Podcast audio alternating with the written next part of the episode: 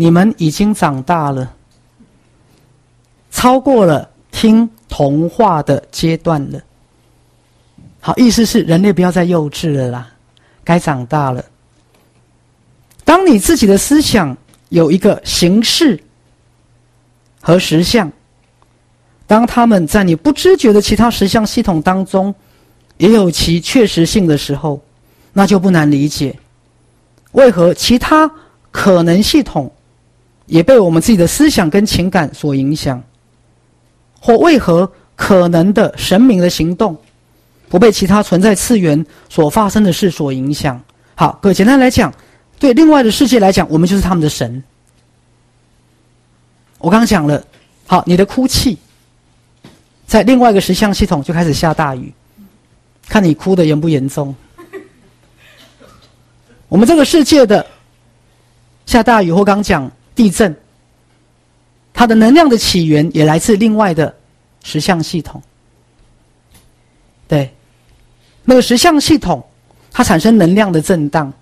在我们这个世界，可能变成地震。是啊，所以所有的实相系统都是关联的。所以为什么地球在找我们的神明？神明就是当他的思想跟情感化为我们地球的自然力，那么这些意识就会被我们称为什么？神。神。对。每个实相的系统，不同的意识状态。好，我们再往下。来，这一段字有很好玩哈。来，我希望大家把这段画下来。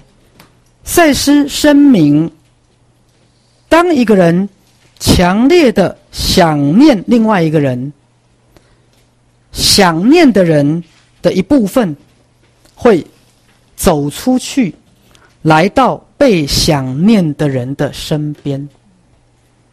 各位，所以有时候你觉得旁边有鬼，不一定是鬼，是想念你的人太多了。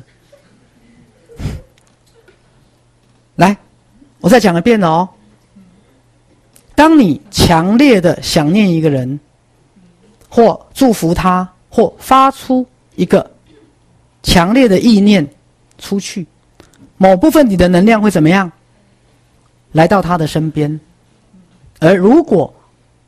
他是一个比较敏感的人，他甚至会感觉到你正在想念他。各位，这叫思想型。好，所以对一个人发出祝福的心念有没有用？有。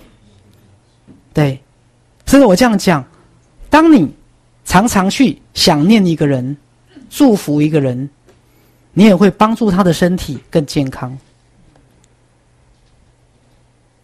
意思是说，当你发出去更多的正向的意念，或当你接受了更多的人给你的正向意念，你会怎么样？更健康，更健康。所以理论上，你可以送意念给你所爱跟关心的人。好，但是我还是要强调，主要决定者还是他自己。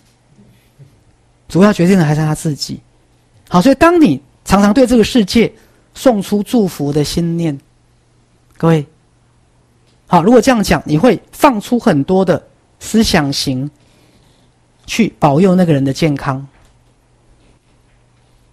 来，好，所以你们每个人的意念都很重要。我觉得赛斯心法最棒的地方是，没有一个人是糟糕的，没有一个人是不重要的。可是，在我们日常生活当中，我们真的会以为自己不重要，对不对？是。好，所以这是赛斯心法最棒的地方。来。